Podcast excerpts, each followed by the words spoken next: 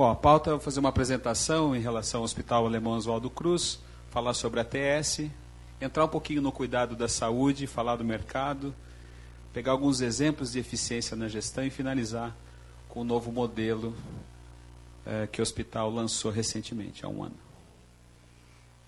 Bom, o Hospital Alemão Oswaldo Cruz é um hospital filantrópico, ou seja, sem fins lucrativos, ele foi constituído para atender a, comuni a comunidade de idioma alemão, os austríacos, alemães e suíços.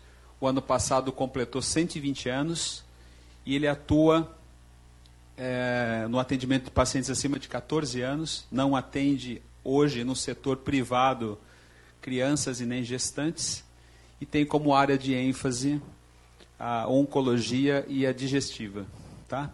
A missão do hospital é ser preciso humano para garantir, garantir a melhor experiência e resultado em saúde para o paciente. Fala aqui em precisão, o aspecto humano e resultado.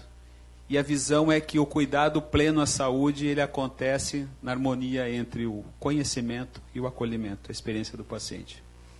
Os valores do hospital, tradição inovadora, embora tenha 120 anos, segurança do paciente, nós dizemos que para a segurança do paciente não existe orçamento, acolhimento e protagonismo colaborativo, que é a capacidade de, trabalhar em equipe e contribuir para o resultado.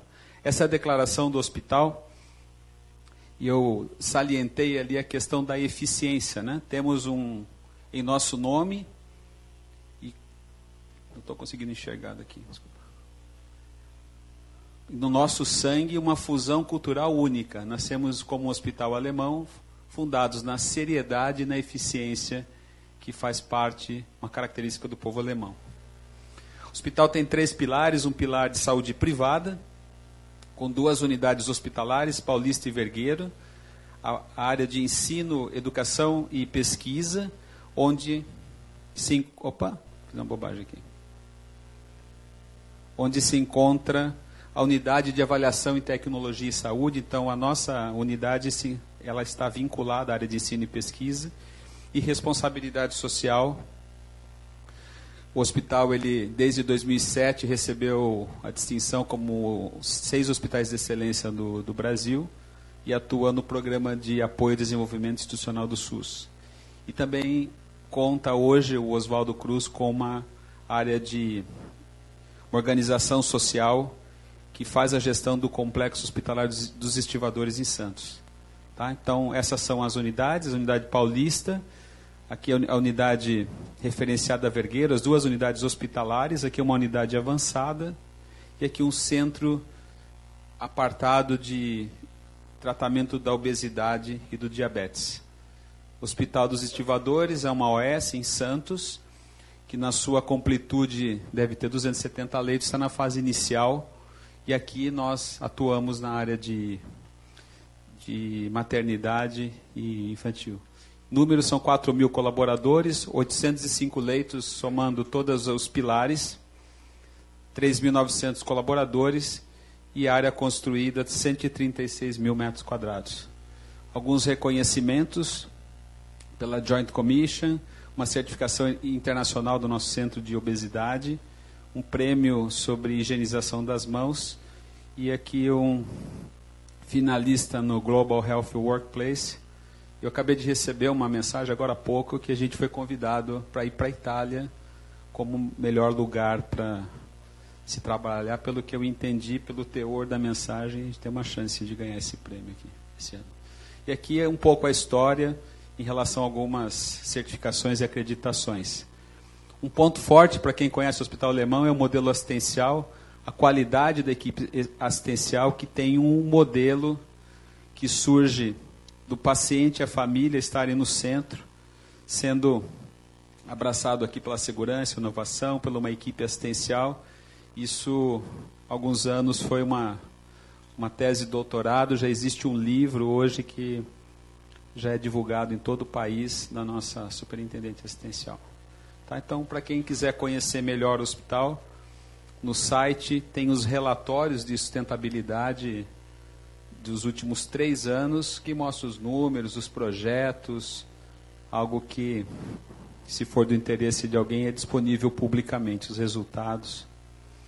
Falar um pouquinho sobre a avaliação de tecnologias em saúde. Então, como eu disse, é um, uma unidade que está dentro da área de educação e pesquisa. Ela se encontra aqui e ela tem uma atuação voltada para a educação, depois eu vou mostrar em que sentido, na inovação, com compromisso de incorporação de tecnologias e também uma relação bastante forte com a área de pesquisa.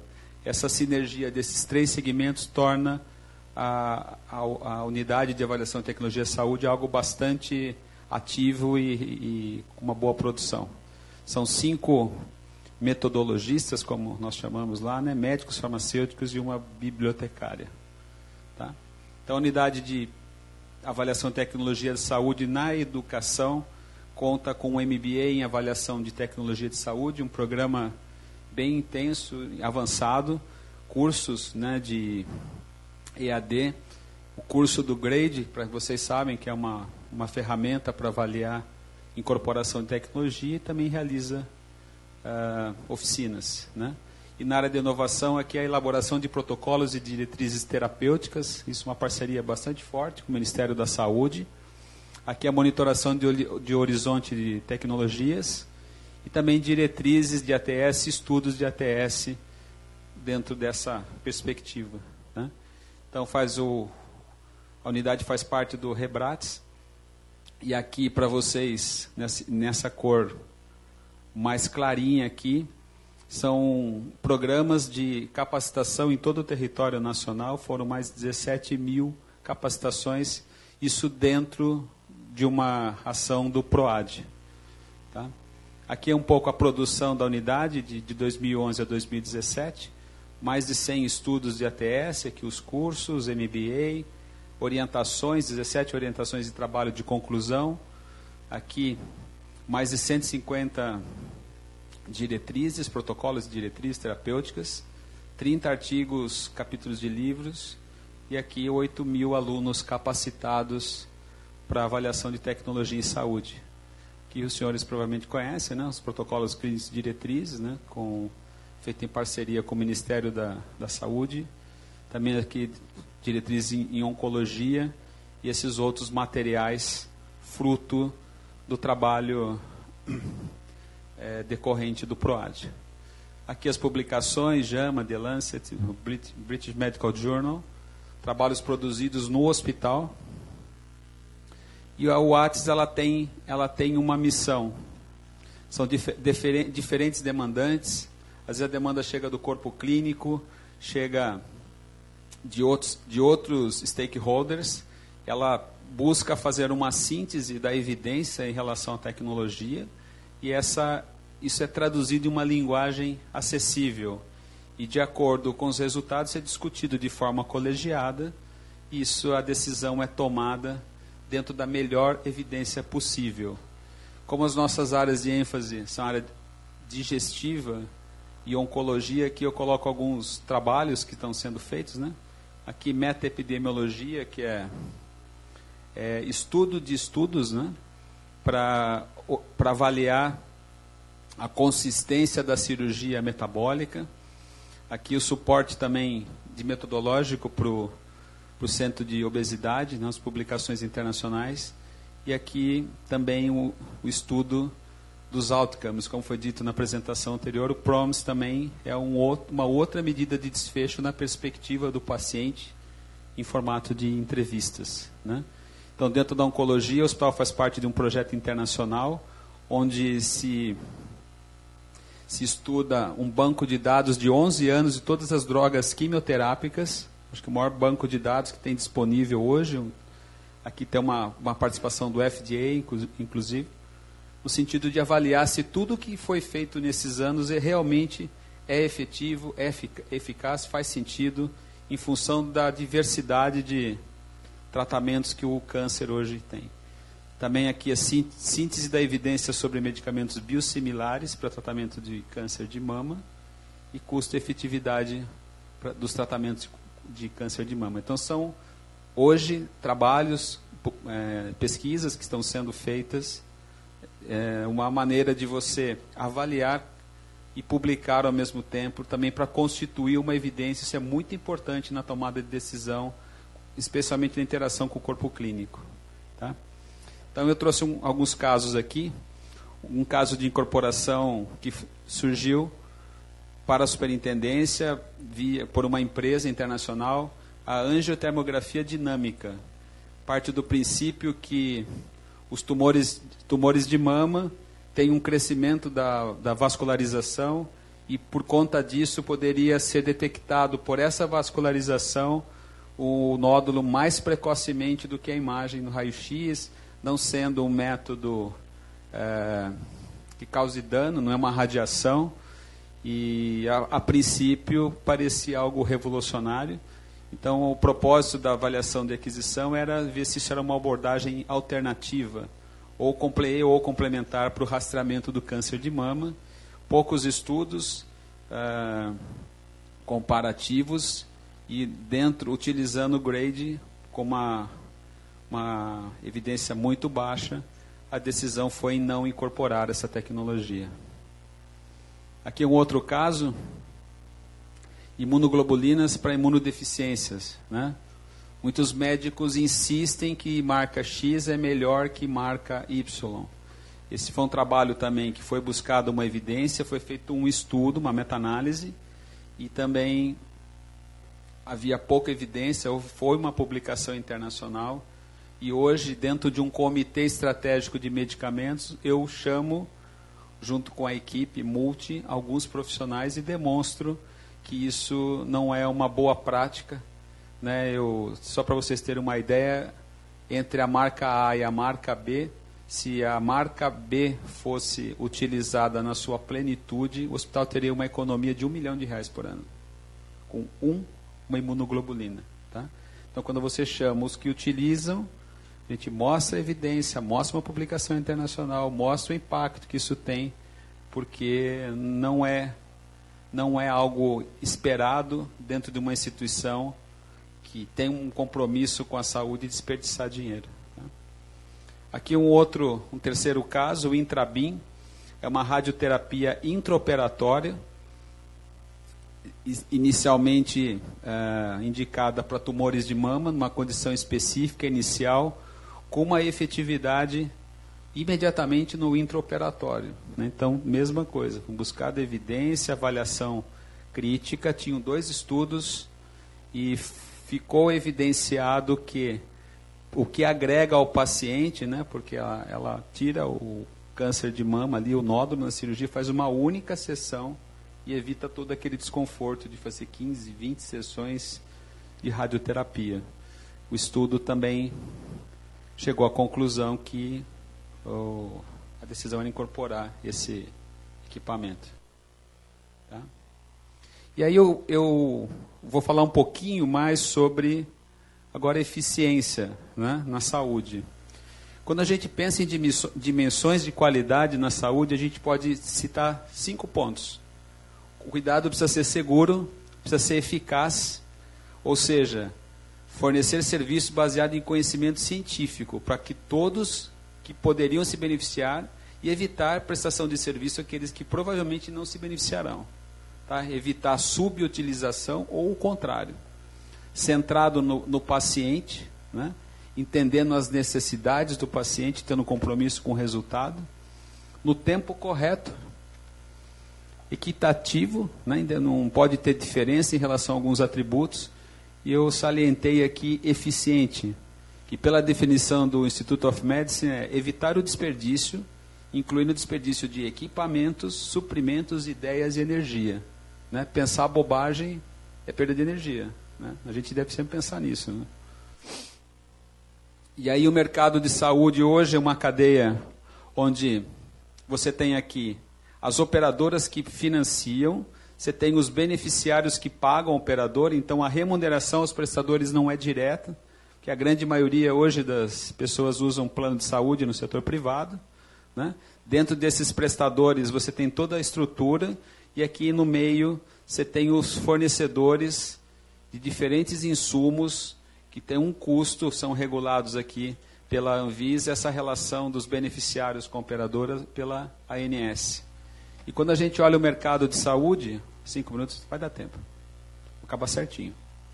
Quando nós olhamos o mercado de saúde, já há uns, há uns três anos vem havendo uma queda, né? havia uma previsão de crescimento do PIB é, que não vai acontecer, né? Isso aqui já mudaram umas duas vezes. A... Então, o que está acontecendo? Vem caindo o número de beneficiários e junto com isso tudo você tem a inflação médica, né? Então a taxa de cobertura hoje ela vem caindo na, na saúde privada 24,5%. Isso tem demandado uma necessidade de ser cada vez mais eficiente para poder atender isso. E um aspecto importante é a sinistralidade do setor privado. Né? Aqui o, é um tema claro para vocês ou, ou, ou, não? Sinistralidade significa. Bom, devo estar falando com economistas, né? eu sou médico, mas vou explicar, acho que é melhor. A operadora ela, ela consome 83,7% daquilo que ela arrecada para prestar serviços à saúde. O que resta serve para pagar as suas despesas administrativas, operacionais e tirar alguma coisa. A conta não fecha. Né? Então isso está provocando é, coparticipação e o mercado está com essa característica. Né? Então, primeiro, já a, a desconfiança entre as partes, o prestador, o fornecedor, a operadora, ela faz parte, é uma competição de soma zero, como o Porter chama. Existe uma pressão indú da indústria de materiais e medicamentos, né? algumas saindo das tabelas, baixando as margens do, dos hospitais, um abuso na prestação de serviços, um excesso de utilização de medicamentos, acho que isso foi mostrado aqui durante o dia, uma remuneração médica inadequada, venda de itens e não de serviços, como foi dito na, na palestra anterior, e um ciclo financeiro prolongado devido à ineficiência. E cada vez mais precisando fazer controle com recurso de glosa. Então é um cenário onde as cirurgias têm alto custo e existe um uso irracional de OPME. Pequenos procedimentos em hospitais têm em alto custo, uma estrutura muito maior do que você precisa para fazer a baixa complexidade, falta de leitos para acomodar pacientes, emergências lotadas, alto custo do tratamento oncológico, né? e aqui pouca previsibilidade dos custos hospitalares. É uma situação que demonstra claramente a falência desse modelo fee for service. É aquele modelo onde se ganha pelo que se faz e não se oferece saúde. E aí algumas ações mais convencionais que grandes hospitais e hospitais que têm um, um foco com qualidade têm utilizado. Então, aqui eu coloquei o projeto Lean Six Sigma, né, pensando que eficiência é tirar perda de tempo. Então, aqui um exemplo, na nossa instituição, nós fizemos a jornada do paciente com a, com a participação da equipe multiprofissional, tornando ela mais lean, tanto no centro cirúrgico, na internação, na, na área de oncologia, para que o paciente tenha uma experiência melhor, né, para que se agregue valor. E outras questões que são também avaliação de desempenho médico, por que, que isso é importante? Eu conheço a prática do médico, eu sei aquilo, eu sei o custo de cada procedimento, eu sei o desfecho de cada procedimento. Os protocolos gerenciados, né? O hospital está rumo ao RIM 7 e no próximo passo é ser digital.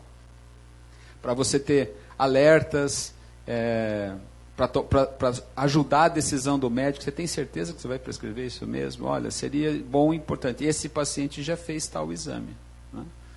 O DRG para conseguir estudar o custo e desfecho numa perspectiva mais real, de acordo com a condição clínica do paciente, automação de suprimentos, estudo de desfechos clínicos, né, utilização racional do antibió dos antibióticos, evitando o excesso, evitando a resistência, comitês de órteses e próteses, estabelecendo regras claras tratando situações de desvios com bastante rigor, junto com a comissão de ética quando necessário, e ter um comitê estratégico para olhar o uso de medicamentos. Né?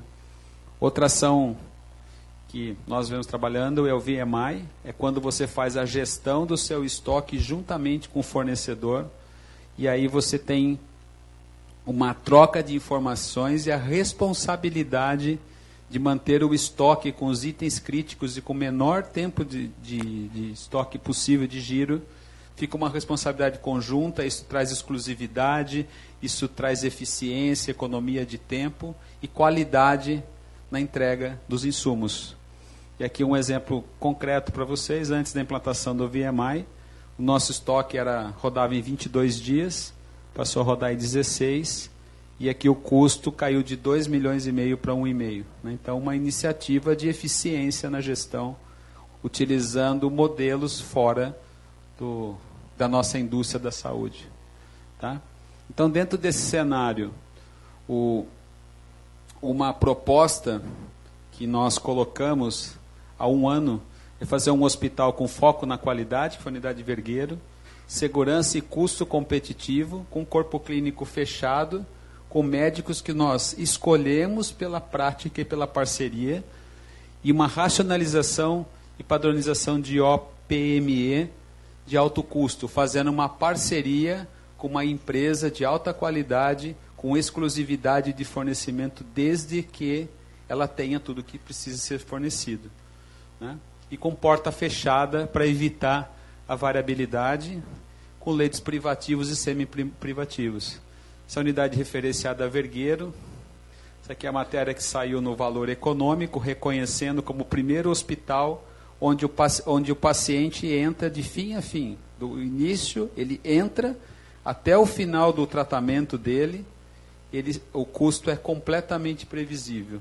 Isso em decorrência de selecionar corpo, corpo clínico, trabalhar com protocolos e ter uma abordagem diferente da convencional que onde o atendimento do paciente já começa a ser, no primeiro momento, ter avaliação de riscos.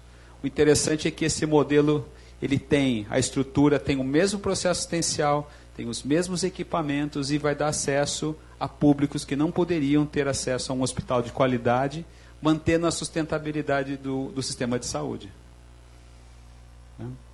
Então nós fizemos 358, se eu não me engano, produtos em todas as áreas. São 100% com diárias, honorário médico incluso, OPME, MATMED. Tem uma garantia, né? então a ocorrência dos eventos ela é computada nesse, nesse modelo. E aí tem um desafio. Né? Então, para vencer toda essa questão do custo, não tem outro caminho que não seja a inovação. Nós realmente estamos num modelo, numa transição de value de fee for service para uma, uma assistência baseada em valor, mas alguém tem que dar um passo. Né? Isso para nós e para os pagadores tem sido um desafio. Primeiro, a visão da operadora é que ainda o, está se abrindo mais uma porta, mas é uma porta que tem custo previsível, com uma assistência de qualidade mensurável, mas é uma quebra de paradigma. Né? Então, uma implementação gradual, então isso vai, não vai no ritmo que a gente espera. Os cálculos dos riscos, né? que isso é um modelo de risco compartilhado na gestão, e uma certa resistência das áreas operacionais. Né? Para nós, o desafio é controlar e cumprir os protocolos clínicos, então isso é fundamental, o modelo de atendimento ele é diferente, e tem uma gestão muito próxima desses profissionais uma avaliação constante da performance e uma validação da metodologia de precificação e cálculo de riscos, né? e disponibilizar materiais padronizados.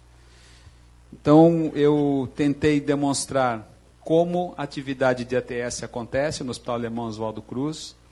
Uh, a instituição está à disposição de cada um de vocês, se quiserem conhecer todas aquelas iniciativas que foram mostradas. E eu gosto muito daquela frase que insanidade é querer que as coisas mudem fazendo sempre do mesmo jeito. Né? Acho que a gente precisa ter um compromisso com a inovação, assumir certos riscos, e nós temos certeza que esse modelo que eu apresentei aqui é uma resposta para uma transição onde tem ainda muitas quebras de paradigma, mas a gente está conseguindo hoje comparar os custos dessa operação com os custos dos nossos colaboradores também que ainda usam outros serviços, mas passam também a usar só a nossa organização. Obrigado. Muito obrigado.